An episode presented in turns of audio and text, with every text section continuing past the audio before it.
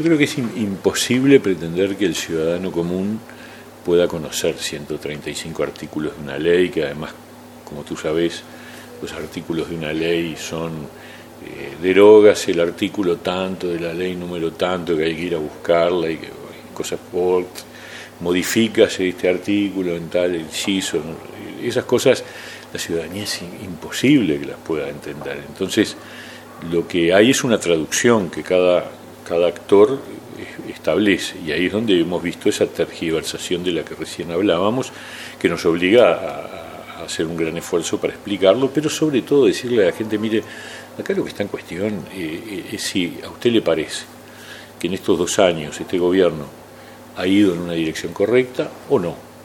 Si, si, usted entiende que ha ido en una dirección correcta, más allá de que siempre pueda haber algunos matices, algunas diferencias, algún, algún error, etcétera, entonces hay que decirle no al trancazo, no a este freno, a un proceso de cambio